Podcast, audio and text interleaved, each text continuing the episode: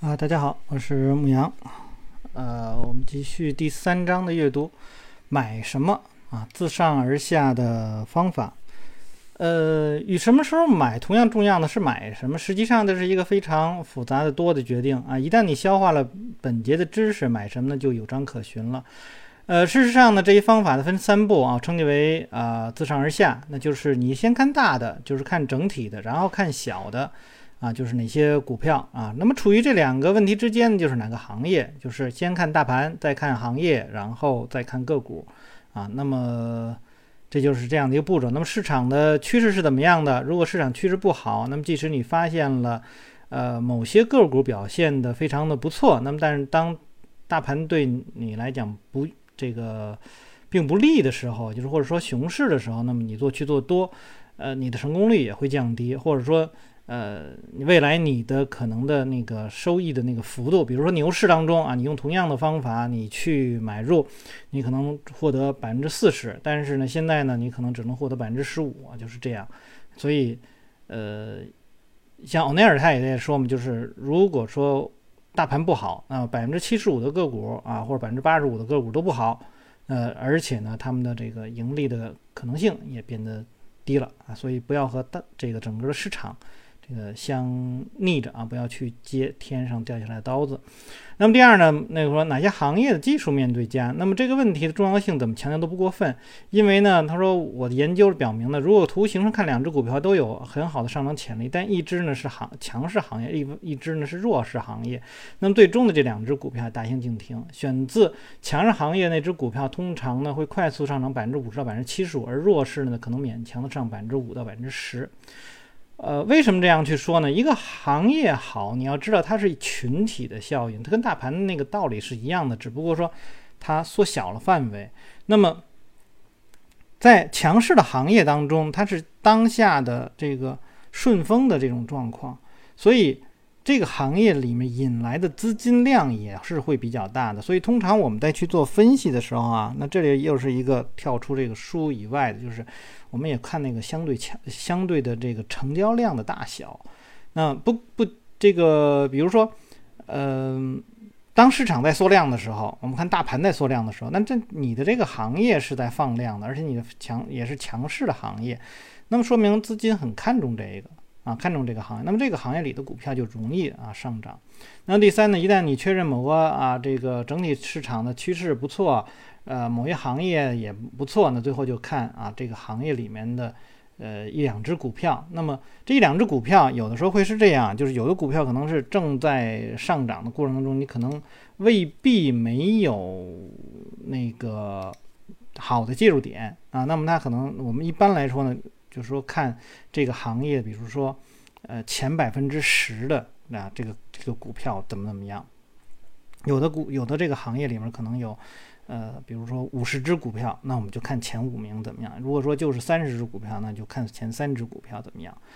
呃，一般来说，你把这个龙头股找到的话，那么就更容易去盈利。所以，呃，对于这个股票的呃具体的买入点啊，怎么止损呐等等这些，那就需要你的知识储备量就比较多了。如果说呃就不会啊，你说我就很少，那我就会一个突破啊，那么好，那你就去找这个突破，有创新高的时候你就去买入啊。那么可能这个时候你可能要放宽一些呃那个范围，就是。原刚刚我说是百分之前百分之十的股票，那这时候你可能放到前百分之二十的股票，那么都可以被你容纳进来，那么也可以啊，这个你自己来定啊。那么就是还是要说选择这个呃强势行业里的强势股票，这我们经常会说。那我在我那个呃公众号上啊，我上几年前我也一直在就写这样的文章，就是叫自上而下去分析股票，然后或者说我们叫做强势行业的强势股票。啊，那么只有这样的话，这些股票就是被那些大的资金他们所关照的啊。所以呢，你基本上做到这一点的话，那么就是市场表现的最好的那些股票，就通常会被你抓住。然后当市场走熊的时候，你把它卖掉，然后就完了啊。那么，呃，简单的点来说，我们按照这个欧奈尔的那那套方式来说啊，就是个股来说，比如说啊，跌破啊两百天均线的，你就不要看了。啊，这这像这个这本书里说，呃，三十周均线以下的你就连看都不要看了。那么这个可以筛掉一大部分股票。那么对于大盘来说，比如说你你使用这个啊一百一百天均线啊，就是说应该是多少周啊？这个这个一一半的吧，就十五周的均线或者二十周的均线。对于二十周的均线的这个行业也好，或者是啊大盘也好，那你就不要看了。那么这里面还有一个市场的趋势到底是什么样的趋势？这个你还实际上还是要有可就是很多可做文章的地方。那比如说指数，很多人认为，比如说上证指数它是代表大盘，上证指数是代表上证指数，它只就是上海市场那一部分的股票。有人说现在说，呃，那么我们用那个创业板，创业板只是创业板里面那些股票啊，创业板实际上跟上证指数走的还不一样。那么你要去看的话，实际上是看整体。啊，看整你要说每一个每一个你都要去分析，就是比如说你可以分啊，这个大中小市值，你可以分啊沪深三百啦，是吧？然后这个中证五百啦，啊，这个就是大小，应该说从从这个呃大市值和中市值的啊，小市值你可能看一个其他啊，或者你要单独看某一个市场。那么你看好了那个哪一个市场的指数走强，那你就在那个市场里面去找就可以了啊。那么我觉得呢，这个。就包括就是不同的这个这个指数所代表的是什么，这个你要清楚啊。很多人在一一做这个股票，就是说我经常会看到人说啊，那个某某某个指数啊不能体现这个市场。你放心，没有任何一个指数能够代表这个整个的市场的，它只是代表了一部分。你如果能够明白这一点的话，那么你就知道啊哪些股票比较强的，你就。就是哪些这个指数比较强，你就去做哪些。比如说，二零呃，印象是二零一七年，二零一七年主要是漂亮五零，是吧？那就基本上整个市场都集中在那个呃这个这个大市值的股票当中。那么你去看那些小市值的时候，那就完了啊！小我印象小市值应该是二零一六年开始，一六年的呃。下半年吧，开始就就一路在走走弱，一直走到二零一八年，就是两年多的时间，那么它都不好。很多人这个时候就说：“你看啊，怎么都这个这个天天看指数涨，然后我的股票不行啊？”那你要看那个指数，你的股票是不是在那个指数里面？如果不在的话，就就不要去看了，是吧？那么你应该去寻找那个强势，所以这里面会告诉你怎么样去去找这个强势的。那再有一个行业，行业呢，我们说。你啊，需要去看它的轮动性啊，比如根据经济周期，它是怎么样去轮动的，包括有的时候可能，呃，它呃短期的一些波动，你应该怎么样去去处理啊什么的。这个行业，注意这里面它没有提到的是什么？没有提到的是概念。啊，概念实际上是比较难处理的一点。我们我发现很多的朋友都在跟我没事跟我聊的时候都在说概念，这个概念的概。概念呢，往往它的持续的时间不够长，而且它的这个轮动的规律实际上是非常难找的啊，因为经常会说这个概念可能在这一年有这个有，那么其他年里就没有了啊。那比如说我们说五五 G 的概念，五 G 的话，那我们从二零一八年开始啊，这个市场二零一八年可能八月份以后到到年底的时候啊，这个通讯业的啊，这个一直到二零一九年上半年，那这个是五 G 所代表的啊。这个行业在那儿呢啊，那么你当然也可以说我这个它不算是行业，五 G 是概念啊。那我可以说我们找的行业实际上是通信这一这一类的。好，那我们说这五 G 的，那五 G 的在这个时候是概念，但是往前再去推它没有啊。你往前推十年，哪会有知道五 G 这个概念？没有，但是行业是一直存在的啊。那那个时候可能比如说再往前就是四 G 啊、三 G 啊。啊，那么当然每一个就是说三 G 它的影响可能不如四 G，四 G 影响可能不如五 G，可能后面还有更多的，可能也会到某一个时间段里又出现了一个新的啊一种一种方式，那这种新的方式可能是以前没有的，所以对概念来说，它可能只是一段时间，所以我不太建议大家去用概念。那么除非说我在这个行业里面，然后这个时候有一个概念出来了，然后哦这个都符合，然后去追随这个热点。那否则的话，那个热点可能不就是我们无法去判断它的时间长短啊，或者说，呃，如果说你对某一个概念并不是很了解的话，它的重要性到底是在在哪儿，那你可能也不知道。所以这些就变得呢，就是，呃，就是就是它不是那么的可靠啊。你虽然很多人说，哎，我我我善于抓概念什么的，但是就我个人来说，我可能觉得利用概念的这种方式交易不是可靠的。啊，而是用行业的方式呢，可能会更可靠一些啊。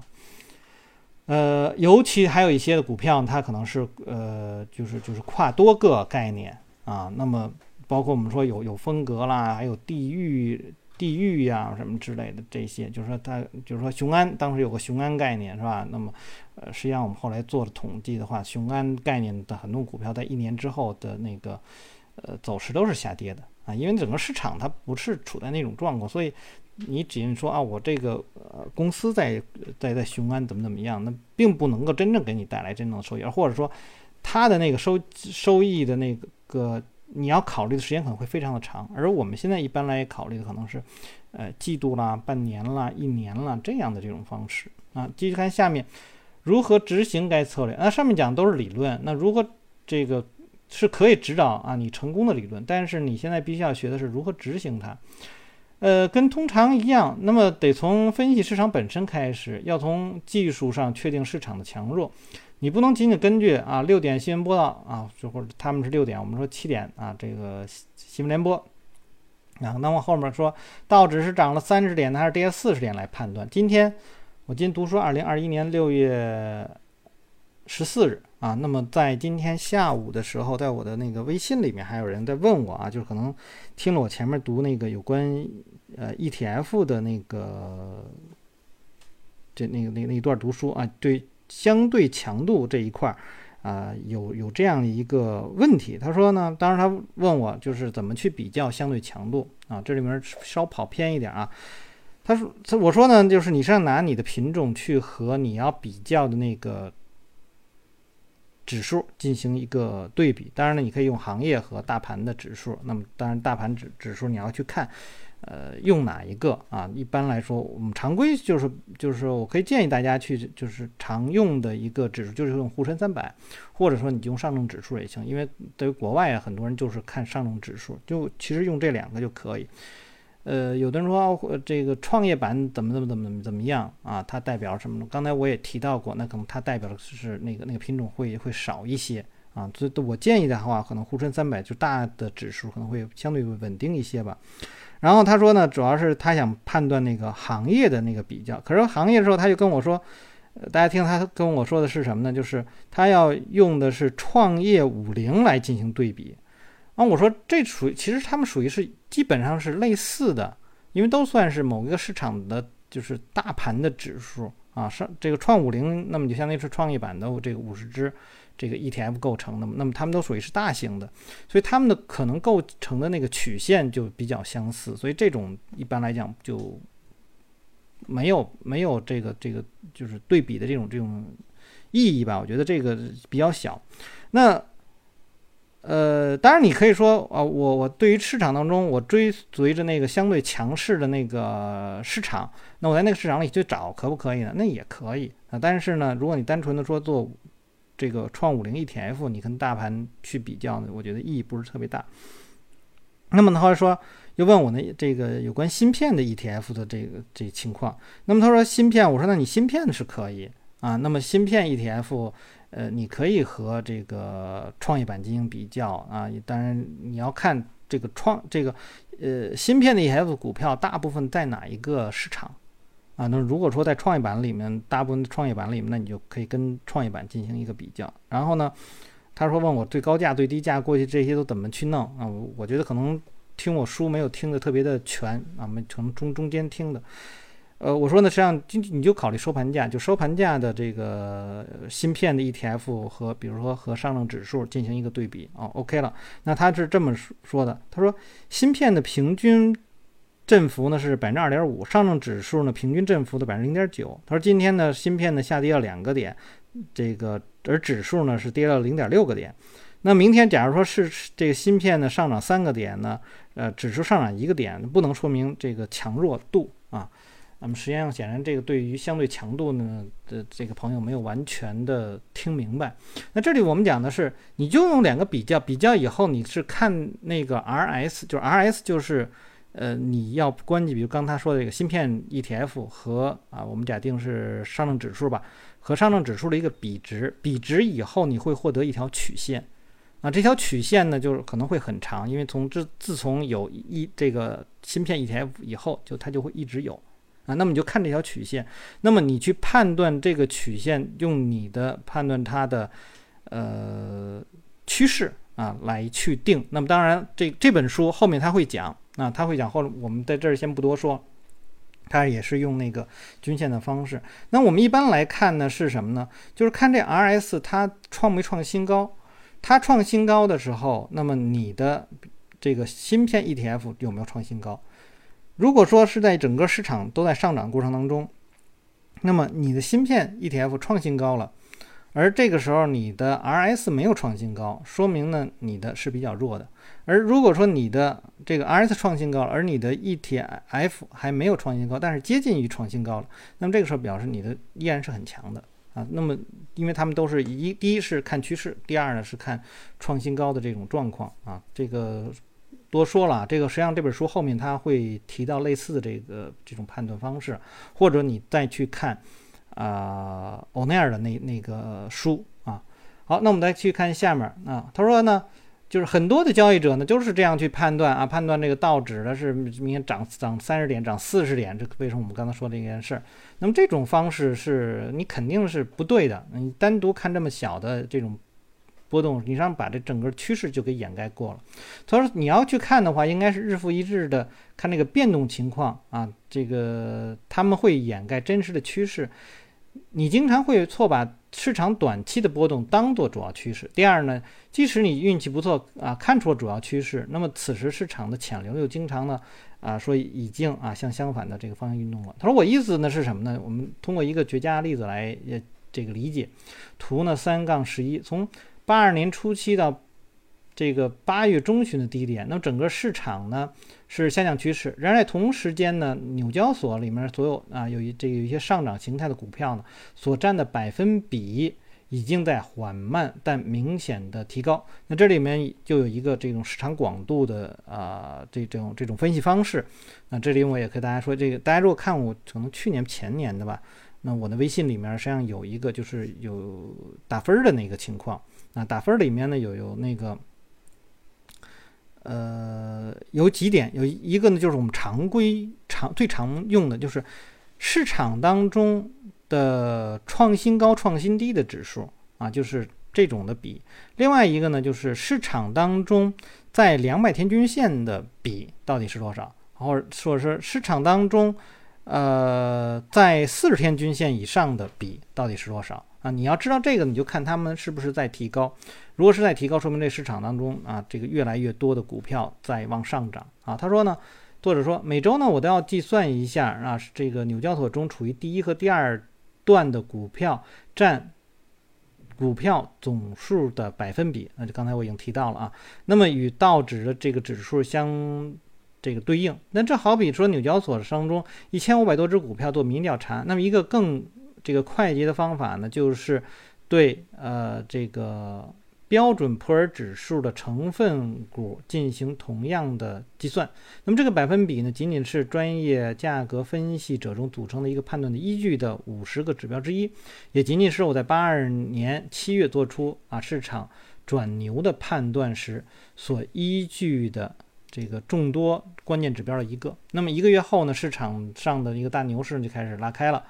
呃，当时呢，大多数人的预测是这个还会进一步下跌，而我的大部分指标呢显示一个新的牛市啊要来了。当时市场呢是必须转向的吗？当然不是。就像我们所知道那样，市场往往是与人们的预期相反，并不是与这个如预期般的运行。然而，当你根据这个上涨股票占比指标进行判断，你就会超过百分之八十的概率得出正确的结论。对于预测未来的趋势来说，这个准确率已经是很高了。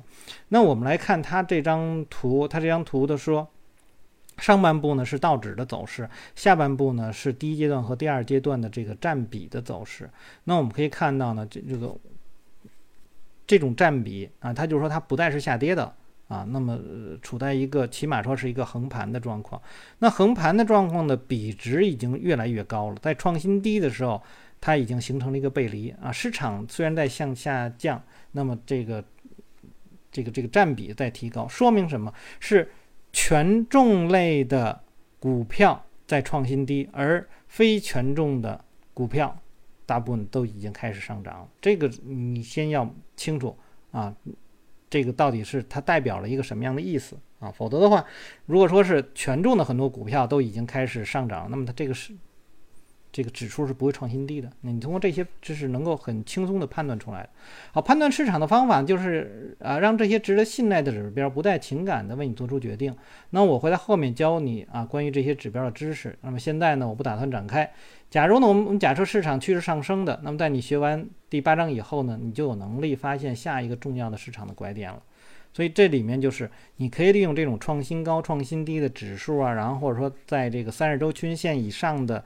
这个股票的这个占比啦，啊等等这些来判断这个市场的一个情况，你未必说能够判断出那个最低的那个点，但是呢，你还可以去判断呢，说在呃，我们经常也会有，比如说某一个行业里面创新高的呃股票的比值是多少啊？那比如说有一个行业里面它创新高的股票特别的家数特别的多，那么。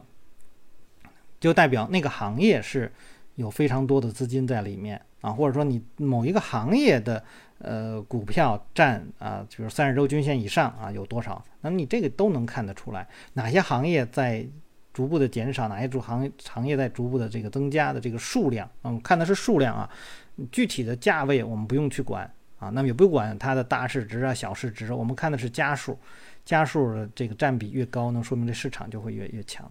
好，那么这就是今天要和大家分享，虽然很短，但是非常的重要啊！希望大家能够喜欢啊！大家如果喜欢我读书的话，希望订阅、分享、按赞以及关注我的微信公众号“牧羊交易”。有什么要聊的，可以在下面留言。我们下次再见。